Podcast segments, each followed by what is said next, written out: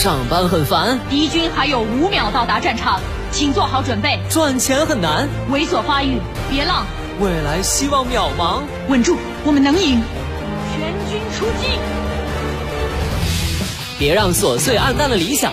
来吧，这个午后给生活加点料。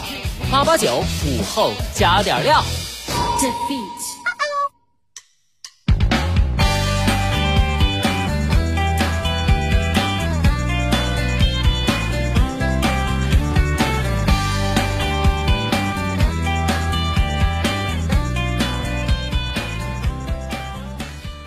收音前的你还好吗？欢迎收听午后加点料，我是海鹏。过完五一，我得出一个结论：别在年轻的时候假装不爱钱，毕竟星辰和大海还是要门票的，诗和远方的路费也是很贵的。今天也要努力赚钱。然而下一个问题来了：努力了就能赚到钱吗？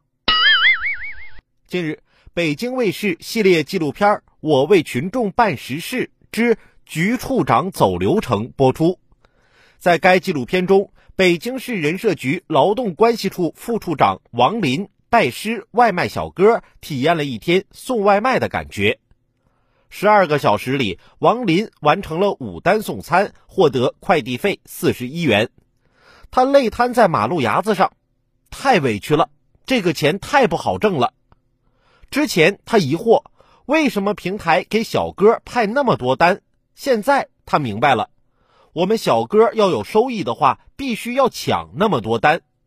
比如他的师傅能同时送十五单。网友感叹：挺心酸，也挺真实。只有体验过才知道不容易，才懂得委屈。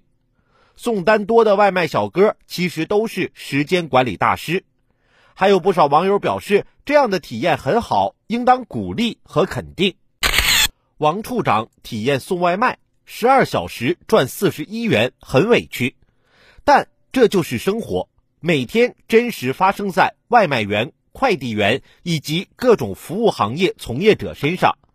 只有躬身力行，了解从业者的不易，才能切中行业痛点，更好的保障劳动者权益，规范行业发展。官职是人民给予的信赖，是承担更多为民服务的责任，不是高高在上、不食人间烟火的特权。坐而论道，不如起而行之。真实感受远胜一万份案头报告。希望更多的处长们可以下来走走，听群众之声音，解群众之难题。说实话，做主持人之前吧，我也做过其他工作。每天从早忙到晚，也赚不了几个钱。离职后啊，我在家里待了相当长一段时间。现在做主持人，不是因为主持人赚钱多，而是待在家里的时候，让我懂得了一个道理：上班不一定能赚到钱，但一份让你从早忙到晚的工作，可以让你没时间花钱。